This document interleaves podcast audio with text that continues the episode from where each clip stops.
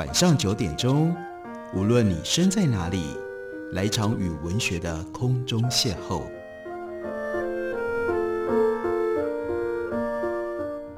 杨照谈书，邀您一同遨游文学世界，认识古今中外的经典之作。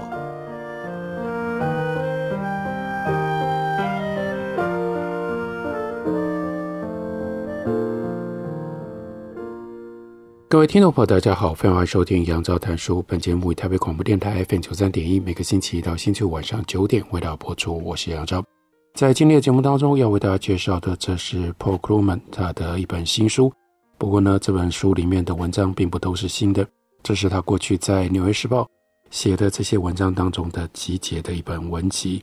这本书呢，有一个很有趣的书名，书名英文叫做《Argue with Zombies》，那中文呢就叫做。克鲁曼战僵尸，好了，这指的是什么呢？是这些非常固执，而且用很奇怪、很不合逻辑的一些方式提出自己的主张，并且攻击别人的这种 zombies。克鲁曼在这本书里面的的确确有非常多的文章是针对这些，尤其是在他的心目当中，他的主要的敌人，这些右派的战将们。所以这本书叫做《Argue with Zombies》。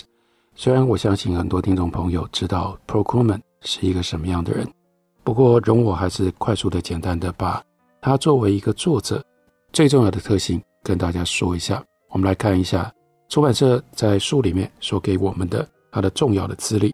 他在一九八三年他就担任美国总统的经济顾问，并且获颁美国经济学会的克拉克奖章。一九九四年因为正确预言亚洲金融风暴而奠定了他在经济学界的地位。一九九八年，他荣获德国柏林大学的荣誉博士学位，还有伦敦政经学院的百年教授尊荣。二零零四年，他获颁有叫做“欧洲普利兹奖”之称的阿斯图利亚斯王子社会科学奖。二零零八年，因为提出了新的贸易理论，解释全球产业内贸易的现象，而荣获了诺贝尔经济学奖。所以他是诺贝尔经济学奖，也是普林斯顿大学的经济系教授。是一个有很高学术地位的经济学家，但是呢，他同时也是《纽约时报》最受欢迎的专栏主笔，被《时代》杂志评鉴为最佳的财经部落格的作者。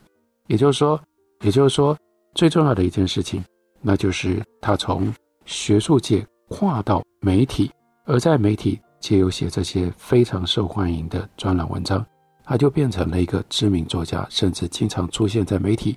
变成了类似像名嘴一样的角色，所以在这本书，他的前言也非常有趣。他开头先说，成为名嘴从来不在他原来的人生计划里面。Paul Kruman 就说：“我在一九七七年完成研究所学业之后，我想过的是奉献于教学和研究的生活。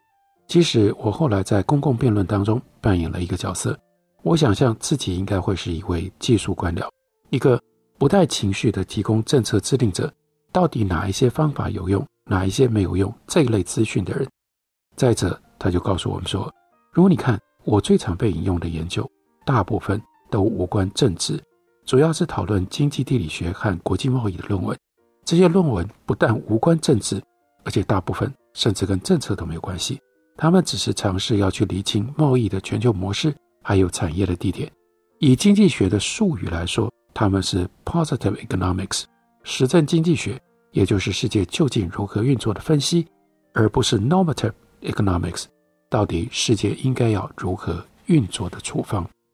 不过，他也就必须这样的承认，处在二十一世纪的美国，最重要的一件事情，很少有事情，几乎没有事情跟政治无关了。在许多的情况底下，接受问题从证据当中得出来的答案。还是会被认为是选边站的行为。例如，假如联准会收购大量的政府债券，会不会造成通货膨胀大幅上扬？根据经验回答，明显的答案是：如果经济萧条，就不会造成通膨。所以，联准会在二零零八年金融危机之后，收购了三兆美元的债券，而通货膨胀仍然保持在低水平。但实际上的状况变成。宣称联准会的政策有通膨危险，就变成了共和党的官方的观点。至于单纯的承认事实，就被认为你是自由派。的确，在一些例子当中，甚至问特定的问题，也都会被视为是选边站的。如果你问所得不平等的情况，你关心分配，关心所得越来越不平等，那不少的保守派就会谴责你这种行为是 un-American。那翻译就把它译作美奸。好了，这是从汉奸太监投射引申出去的。他们认为，连提出所得分配，或者是比较中产阶级跟富人阶级的所得增加，都是左派，都是马克思主义的言论。而且呢，这还不仅限于经济学。你可以说，我们这些经济学家就好像气候学家。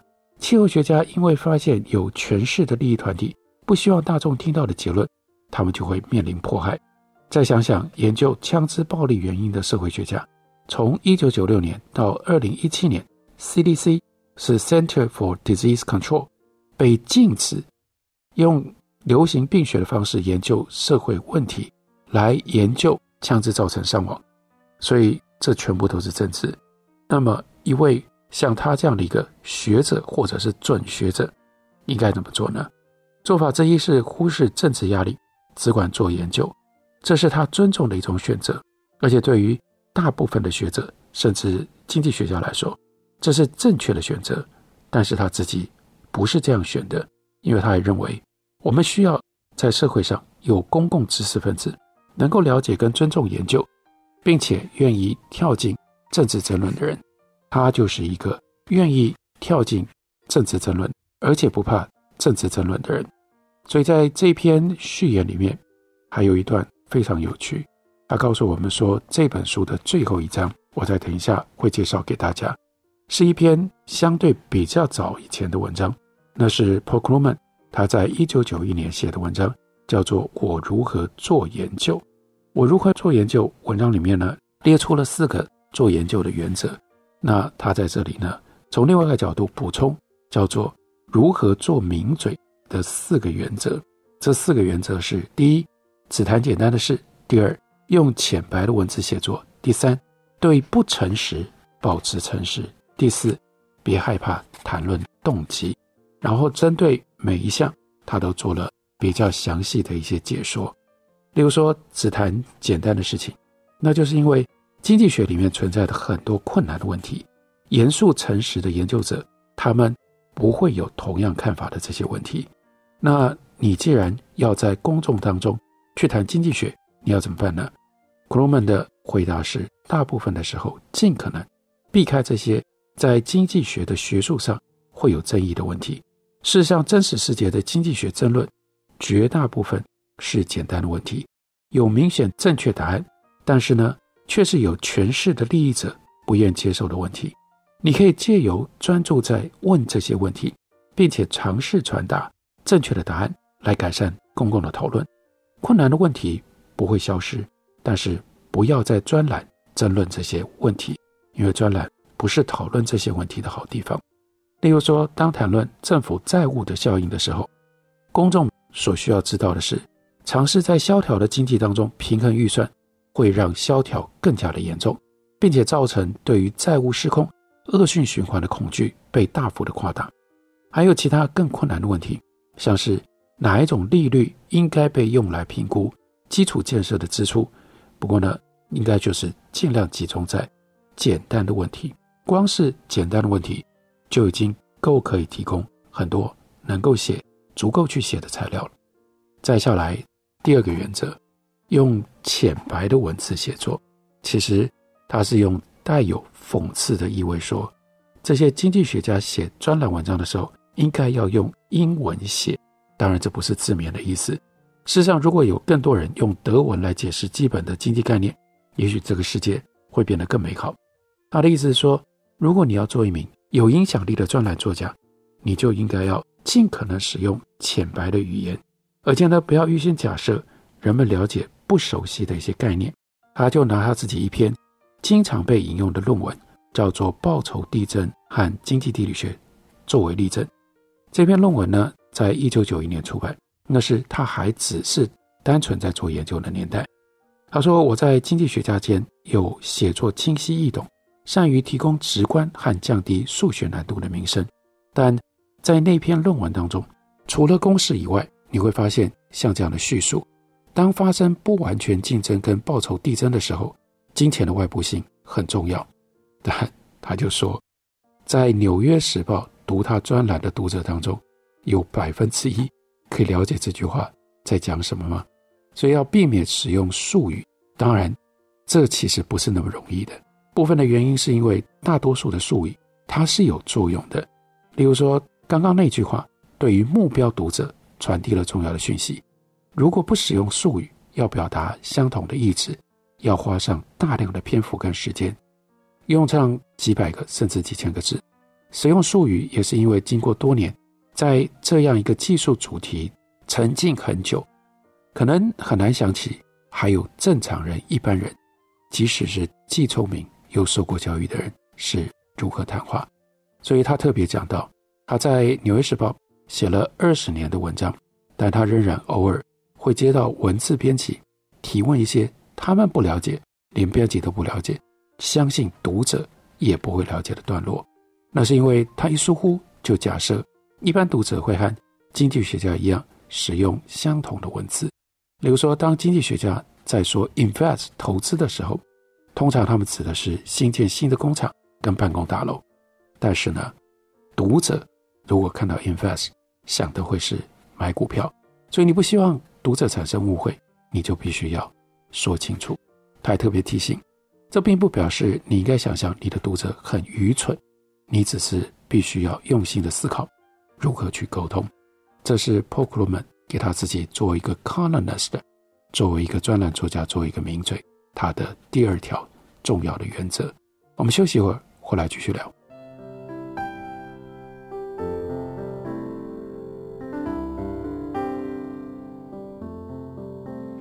听见台北的声音，拥有颗热情的心，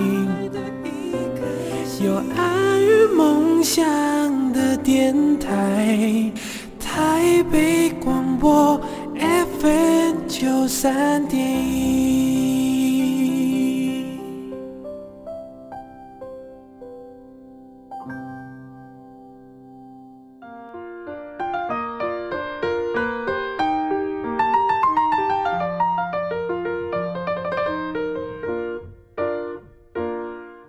感谢您继续收听杨照谈书。本节目以台北广播电台 FM 九三点一，每个星期一到星期五晚上九点为大家播出到九点半。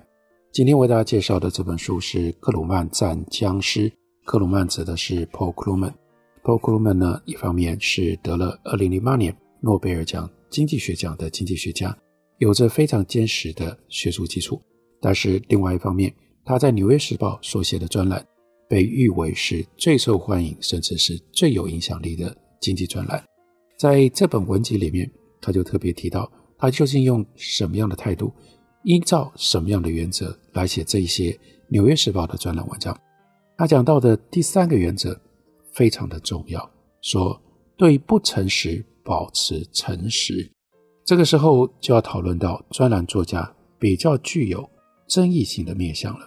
他说，现在一切事情都牵涉到政治，结果就是许多公共评论。不管是有关经济学，或者是其他任何领域，背后都藏着恶意。举一个最明显的例子来说，宣称我们应该要降低有钱人税率的人，可能假装是从证据里面得到这个主张，但是实际上并非如此。没有证据能够说服他们改变看法。在实务当中，他们就像是借由移动球门柱来对付相反的证据。例如，预测克林顿征税会导致经济萧条的这一批人。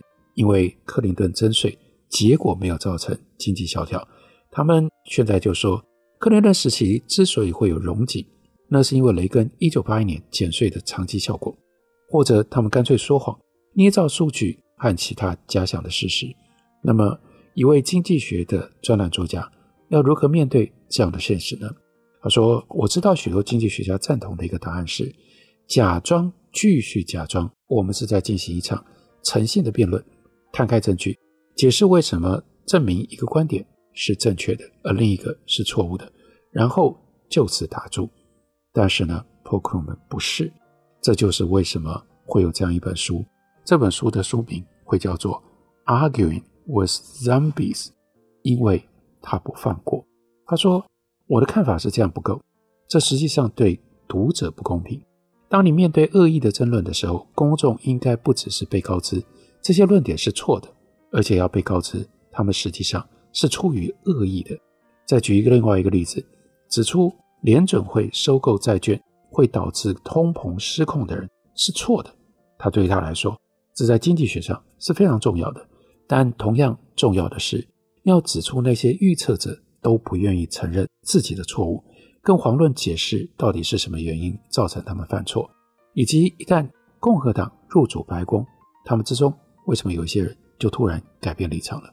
换句话说，请大家听一听。这句话，我也希望大家一般在进行公众讨论的时候，不管你讨论的对象是谁，你都能够记得这句话。我们应该诚实地指出，政治辩论当中普遍存在的不诚实，通常谎言本身就是讯息。所以呢，就导引向 Paul Krugman 他自己的写文章的最后一个守则，那就是别害怕谈论动机。他说：“我希望我们是住在一个可以正常的假设，政策辩论是出于诚信的世界，而有一些辩论的确出于诚信。例如说，关于量化宽松，联准会收购债券，实际上是否提振了经济，可以有很激烈的辩论。他自己是站在怀疑这一方，但是呢，他会尊重乐观者，而且我相信两方面如果面对足够的证据，都愿意被说服。但是。”在二十一世纪美国大部分重要的政策辩论当中，其实这个现象当然不限于美国会发生。Paul Krugman 说，却有一方的辩论始终处于恶意。我已经表明，这必须被清楚地指出。你不应该只是告诉读者不切实际的主张减税的事例是错的，你还要点名提出这种主张的人，他们是故意不诚实。让我进一步说清楚，所谓对。读者公平意味着要解释这些人提出这种主张的人为什么不诚实。在大部分的情况底下，那就表示要谈到现代美国保守主义的本质，也就要谈到为右派的亿万富豪的利益服务的这些媒体组织和智库，他们紧密交织而成的网络。还有呢，他们实际上已经接管了 Good Old Party（GOP），也就是共和党。就是这个网络，这个叫做 Movement Conservatism，是行动主义的保守主义，让这些 zombies 的想法保持活络。例如说，主张并且相信减税在经济上有神奇的效果。如果你是在进行真正诚信的辩论，那么攻击对方的动机，这不是一件好事。但如果你是跟恶意的对手辩论，那么指出他们的动机，只不过是诚实的。说出真相。他再说一次，我希望这个世界不是长这个样子。有的时候，我渴望能够回到直癌初期的这种天真。当时，我只想追求正确的答案，而且通常我能够假设跟我辩论的人是在追求相同的目标。但如果你准备当一个有作用的公共知识分子，你得要面对现实世界，而不是你所想象、你所想要的那样一个世界。因为游走在学术界跟媒体之间，所以我们一边看了 Paul Krugman 他在媒体写作他的原则，我们也应该看一下另外一面。这是他在一九九一年的时候他写的一篇文章，收录在这本《克鲁曼战僵尸》里面。这篇他解释他有四项做研究的基本原则，很有趣，也很重要。第一呢是倾听 strangers，听听外邦人。另外呢，质疑问题；第三，敢于可笑；第四，简化再简化。好，我们看这到底是什么样四条做研究，也就是追求真理，在用理性的方式趋近真理的方法。第一个呢，是要注意有智慧的人说的话，即使他们的风俗和你不一样，或者是他们没有用你所习惯的这些术语或者是分析式的语言。例如说。他举的例子是，当他自己开始重新思考国际贸易的时候，已经有很可观的文献批评主流的贸易理论。经验主义者指出，贸易主要发生在有类似要素禀赋的国家之间，而且这些贸易大多牵涉产业内交易类似的产品。敏锐的观察家就已经指出，规模经济和不完全竞争在实际国际市场的重要性。但所有这些聪明的评论都被主流贸易理论家忽视，毕竟他们的批评者好像不完全了解比较优势，而且没有提出自己连贯一致的模式，所以。为什么要注意它呢？这样的结果就是让我们忽视了近在眼前的证据和故事。你不能光是看主流，你要听听看外围的这些比较陌生的声音。第二个文原则呢是质疑问题。他说，讨论外部经济体和国际贸易的文献，在一九七八年以前很有限，不过他们向来没有很大的影响力，因为其中的理论似乎很混乱。即使最简单的模型也被可能结果的复杂分析所拖累。到后来变得越来越明显的是，这种混乱主要是因为模型设计者要求他们的模型做传统贸易模型做的事情，也就是预测专门化和贸易的精确模式。但为什么要做这样的要求呢？这就是质疑问题。如果你的模型告诉你一个饶富资本的国家出口资本密集的产品 X，这对你有它的价值，因为它强化你对那个动势的了解，不是因为你真的在乎一个明显过度简化的模型。